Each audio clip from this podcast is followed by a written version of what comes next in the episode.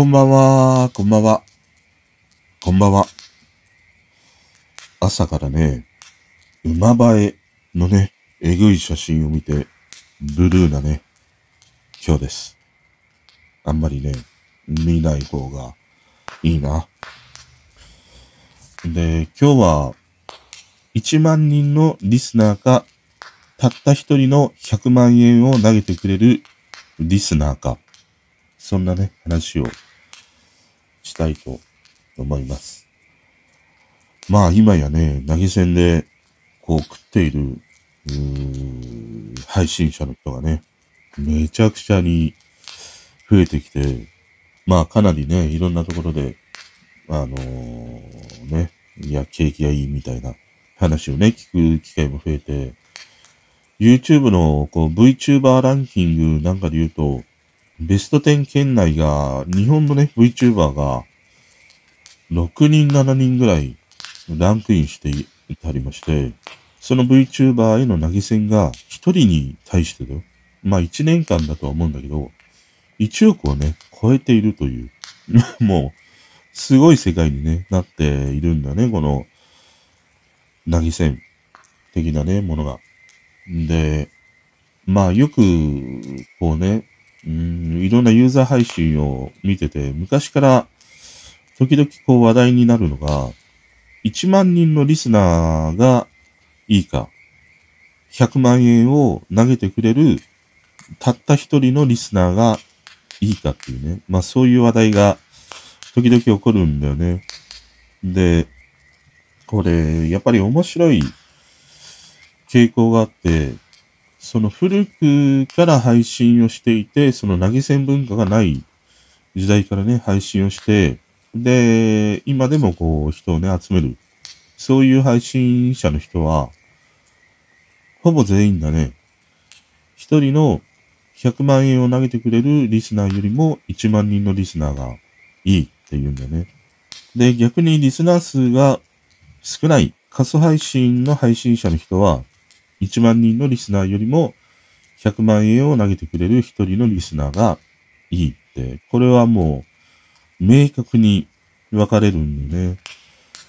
つまりはさ、結局その目先の金だけが欲しい配信者が増えてきたということでもあるし、まあ稼げるからさ、そういうね、ユーザー配信を始めたという人が、まあ最近は本当に多いんだね。で、これどっちがね、いいのかなっていうふうなことをさ、こう考えてたりもしたんだけど、俺の結論としては、まあ、この二つでね、選ぶとしたら、俺は1万人のリスナーの方が、もう絶対にいい。一人100万円を投げてくれるリスナーよりも1万人で、えー、投げ銭もね、極端な話なくて、見てくれる、聞いてくれるリスナーの方がいいなっていうね、結論なんでね。で、その答えというのはさ、うーん、要は、一人で100万円を投げてくれるリスナー、その人に向けてだけのものになると、昨日のね、配信にも繋がってしまうんだけど、その人に向けたもの、その人のためだけの配信になっていくんだね。よく言われる、そのラジコン化というふうに言われてね。要は、あの、大金を投げ銭してくれる、そういうリスナーの言いなりになって動く、配信するっていうね、流れになるんだよね。で、そうなると自分がやりたい配信ができなくて、お金をね、投げてくれるリスナー主導になっていくっていうさ、ものがあって、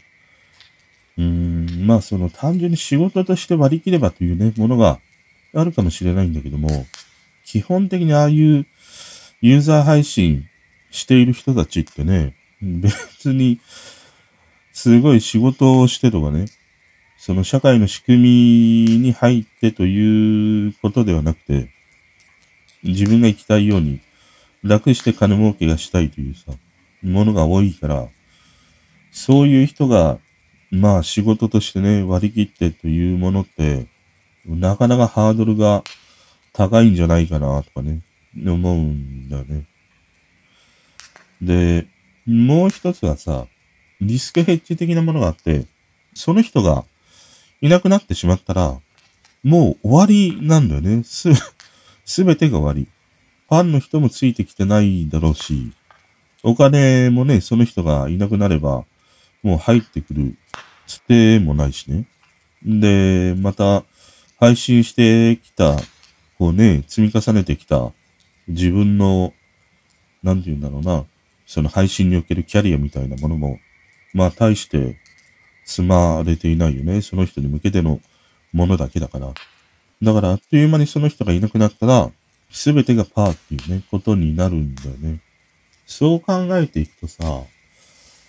うん、その目先の金に釣られて、その一人のね、大金を投げてくれる人のためだけのものになっていくと、まあ大体未来はもうないよね。まあそんな中でも、あの、賢い配信者の人もいてね、もう、言ってしまえば、投げてくれるだけ投げてもらって、もうスパンとね、配信をやめて、自分でそのお店をやったりとかね、なんか、まあ商売をやったり、そういう人もいるからね。まあそういうその、生き方のたくましさであるとか賢さがあればいいんだけど、なかなかそういうね、ぬるま湯に使ってしまうと、その居心地の良さにさ、甘えてしまって、そこにずっとね、使っていたいみたいな思いになるものだからね、そもそも人間っていうのがね。だからね、まあ、この一人が大金を投げてくれるっていうのは、目先にとらわれた結果、未来が見えない。ふなるから嫌だっていうね。で、一方で1万人のリスナーで、まあ投げ銭もなくっていうことで言ったら、うん、今はその、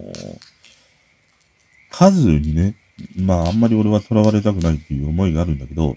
でもこういうね、あの、ネットの中では数というもので、ものすごいね、いろんな、その、レベルをね、えー、管理されるというか見られるというさ、ものがあるから、まあ数が多いことには越したことがないからね。逆にその1万人のリスナーがいるっていうことで、まあ様々に他の部分で、なんかビジネスとかね、まあ商売とかさ、そういうものにつなげていける可能性が今はものすごくあるからさ。で、もしかしたら、将来的にね、その中からさ、あの、ものすごい、ね、大きな大金を投げ銭してくれる人もいるかもしれない。でも、それだと堂々巡りになってしまうから。あんまりにもね、その人に向けたものになってしまうと、結局周りにいた人たちもね、離れてしまうからっていうのがあるからね。まあ、広く、薄く、薄利多売みたいなことがいいんだろうな。うん。だから俺は、一人で100万円を投げてくれる人よりも、1万人のっていう方がね、いいね。で、本当にいいというか、うん、自分の理想というか、一番居心地の良さを感じるのは、少数で、その金も絡まずにね、うん、お互いに好きなものであるとか、うん、まあ少しだけ近い価値観であるとかね、うん、道徳的なものであるとか、そういうものが、まあ共有できる本当にもう小さいというか狭い人とのつかず離れずな関係がいいね。だから今の、あの、方角でのオプチャとか、そういうところでこう長くね、あの、付き合いさせていただいてる方たちの居心地の良さっていうのは、俺はものすごいありがたいし、本当にこう自分勝手にね、楽しませていただいてたりするね。だから10年ぐらい経ったら、なんかね、あのー、お会いしてみたいなとかね、思うね。さすがに、10年も、そうしてね、ネットとはいえね、あのー、繋がっていられたりしたら、そこは本当の、なんかね、友人というか、本当の意味での、リアルの友人とね、同じような感じになれるんじゃないかなっていうふうにね、勝手に思ってたりはするんだよね。まあ、この1万人のリスナーと100万円というね、もの、どっちを取るかだね。で、これ、お金がじゃあ、1000万ならどうなのかとかね、1億円ならどうなのかっていうのがあるんだけど、これさ、金の額が増えていけば増えていくほどね、怖いものはないんで、どう考えても。あの、それだけ大金を投げられたっていうことはさ、まあそれだけの見返りをね、求めるわけだよね。大体においては。その事前事業でさ、寄付をするというものではなくて、その中には必ずなんかね、人は見返りを求めるものだからさ、大金になればなるほど怖いしね。まさにそれが、様々なこう芸能界に暗躍している、いわゆるこう谷町と言われるようなね、ものではあるんだよね。だから、金額で変わるかっていうと、俺はなんか変わらないっていうふうに 今は思っている。目の前にバンバンって、ね、1億円とか積まれたらさ、クラクラって するかもしんないけれどね。でもそれは、まあ、一回ね、持ち帰って冷静に考えてみれば、どっちを取るのが自分にとってはいいのかっていうのは、はっきりとね、簡単に答えが出るからさ。まあ、その背景がある場合っていうのもあるかもしんないね。どうしてもそのお金が必要だっていう背景があったりしたら、自分を犠牲にしてでも、そこに手を出すというね、ことも、まああるかもしれないね。だとしたら、まあそれはそれで、もう人生だったんだということで、受け止めるかな。うん、もうね、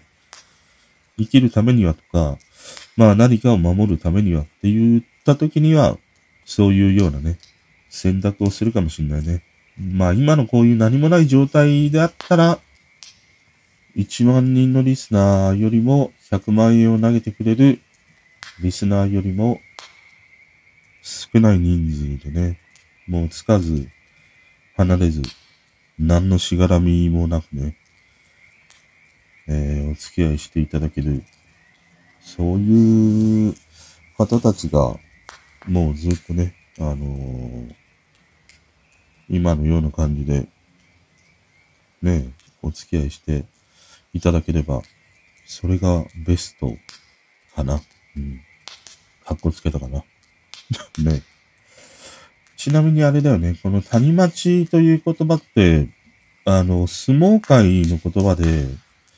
大阪かどっかのお医者さんがね、大阪の谷町というなんか場所かなんかに住んでいて、そのお医者さんが相撲好きでね、講演会みたいなものをして、相撲会というか関取というか、そういう人たちをこう支援していたというものからね、谷町という言葉が派生してたりもするんだね。まあ今や、相撲界だけではなくてね、まあ芸能界であるとか、まあ芸術界とか音楽界とかそういうところでもこの谷町という言葉って当たり前にね、使われるようになってたりするよね。で、俺この谷町で、なんか関連して、いつもなんか思い出すのがさ、あの、書きたれっていう言葉があるんだよね。あんまりいい言葉ではないんだけども、いわゆる人気アイドルの書きたれだろうみたいなね、言い方で使われることがあって、うーん、要は、やるだけやってみたいなね、そういう存在の、このことをね、言うんだけども、まあ、この言葉はもうあんまり耳にはしないんだけど、あの、ニコ生とか見てるとね、やっぱり未だ、この書きたれじゃねえかみたいなものがね、流れるんだよね。だから、書きたれというワードを見ると、イコールで俺は谷町というね、言葉を思い出すし、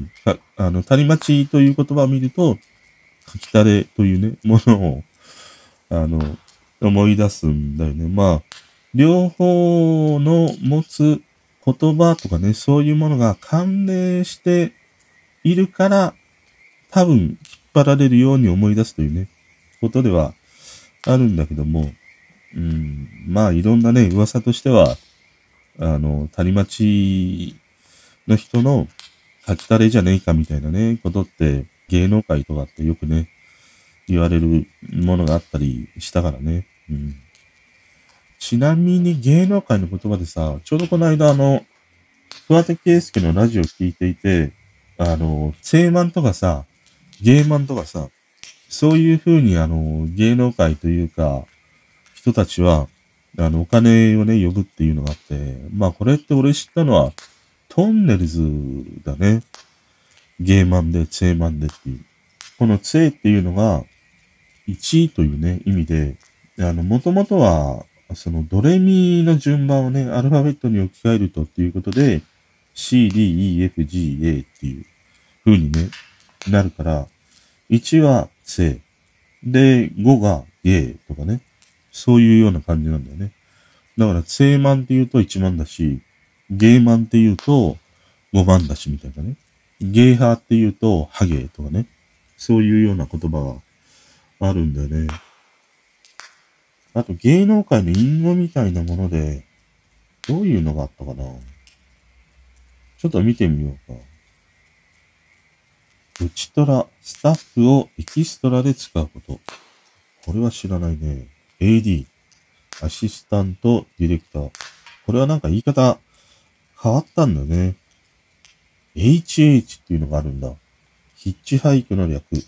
ー。あと、まあ、この F1 層とかね、M1 層っていうのはよく聞くね。F1 層っていうのが20から34の女性。35から49までの女性は F2。で、一方、M1 層っていうのは、M はね、メール、男性という意味のもので M1 層っていうふうにね、よく使うね。あと、まあ、ケツカッチンって今使うのかな？終了時間に制約がある。これは昔よく、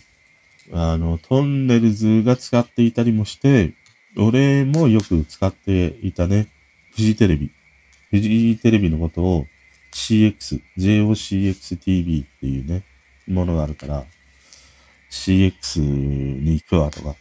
CX 見るわ みたいなね、感じで使ってたね。昔はフジテレビと仕事をしていたようなね、そんな時期もあって、あけぼの町にあった頃のフジテレビって、ものすごい簡単に中入れたりしたんだよね。受付が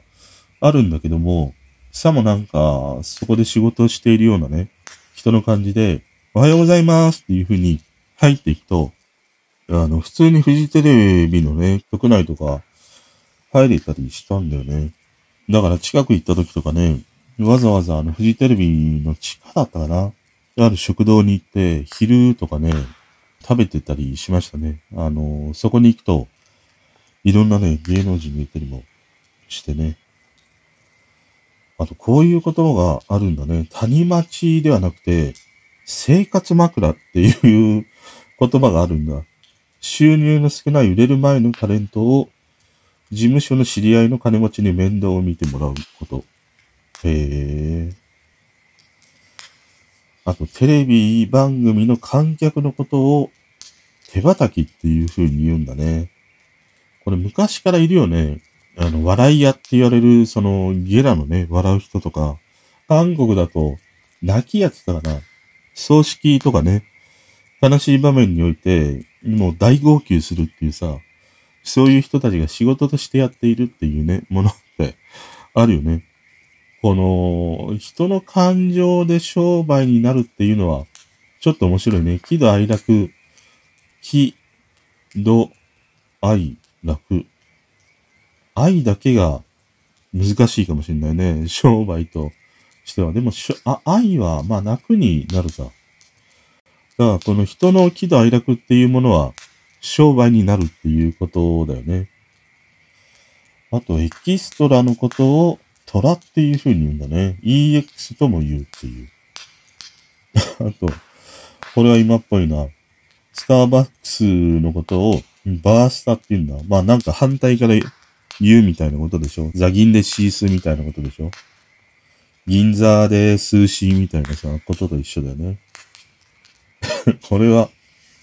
これは知らなかったな。乳首が立ったことを、ビーチクッパって言うんだ。うん。これも面白いな。いろいろやっぱりこの、なんかこの、書きたれにも似たような言葉っていろいろあるんだね。フルーツっていうね、言葉があるんだよ。どういう意味を持っていると思います？このフルーツという意味。これは俺も初めて知ったな。フルーツっていうのは、事務所にいいように使われている接待要員。場を華やかにするための若い女性。そのことをね、フルーツって言うんだね。まあこれって、キャバクラとかああいうところでも、フルーツが差し入れされたりするとさ、うわぁすごいみたいなことになるのと同じようなことでしょ？多分語源としては。うーん。あ、これも知らないね。なんか、下ネタばっかりになるんだけど、満をっていう言葉があるんだね。女性器のことを言うんだけど、満をって言うんだって。別名女だって。うーん。これさ、また下ネタになってしまうんだけど、あのー、昔は九州の方では、ババって言うんでしょ？あ、ババじゃない。バ、ババは、うんちか。ボボか。だから九州地方の方ではさ、ボボをブラジルってね、もうその名前を聞くだけで、子供たちは大興奮みたいなね、ものがあったりしたんだけど、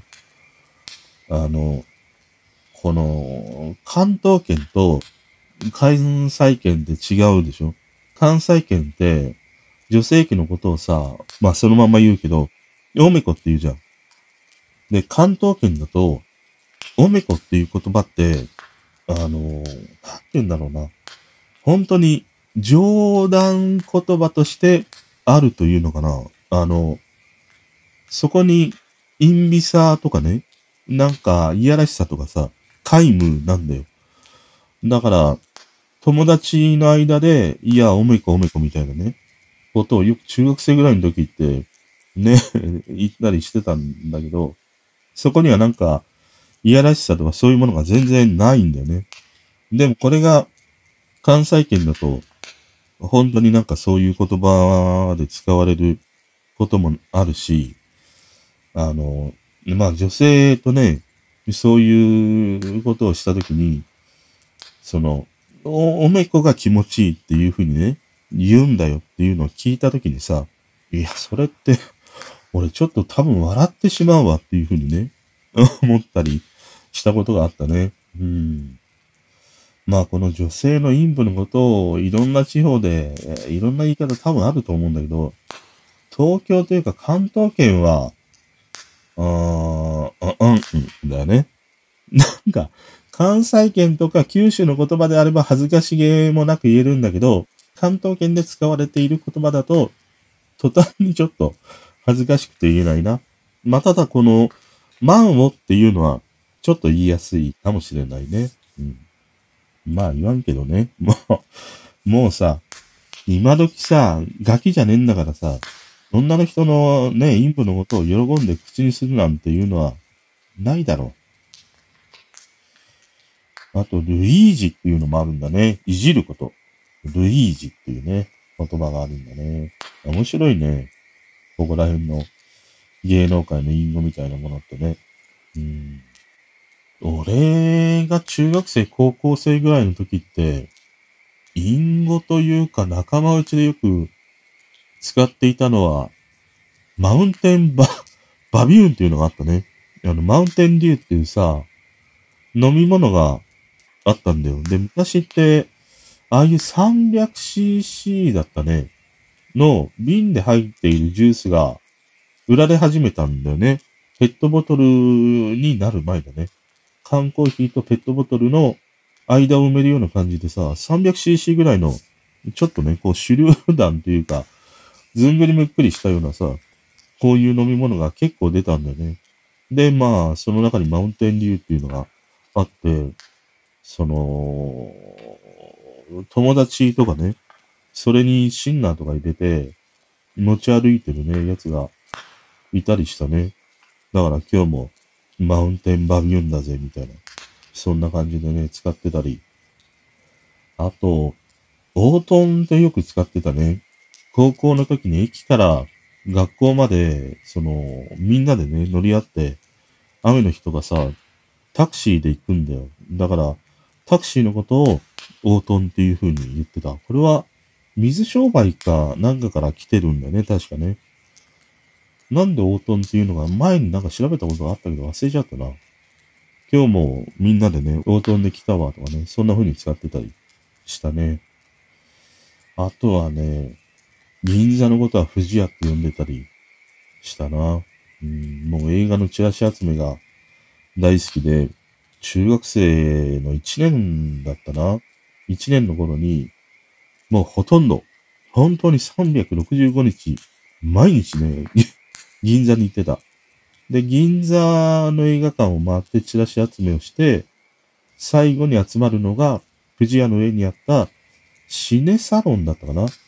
ていうね、映画の予告編を見せてくれたり、チラシをね、売っているっていう、その、映画好きな人たちが集まるようなスペースがあってね、そこで最後みんなで集まって、で、帰りは藤屋で、あの、何？ドーナツみたいなのをね、食べて帰りというね、ものがあって、俺らの間では、今日は富士屋行こうぜって言ったら銀座だったりしたね。うん。まあこういうね、いろんな業界ならではの言葉っていうのは面白いよね。あの、意外なその語源というかさ、ものからね、出来上がっているものもあるし、あ、そんな言い方をするんだとかね、そういうものもあったりしてね。うん、まあ、話はね、だいぶそれていったんだけど、まあ、結局は、谷町が欲しいし、書きたれも欲しいし、みたいなことなのかな？ねえ、人間の欲というか、俺の欲というのは、本当にさ、人間が小さいわ。本当に。もういろんなところが小さいわ。ということで、おやすみなさい。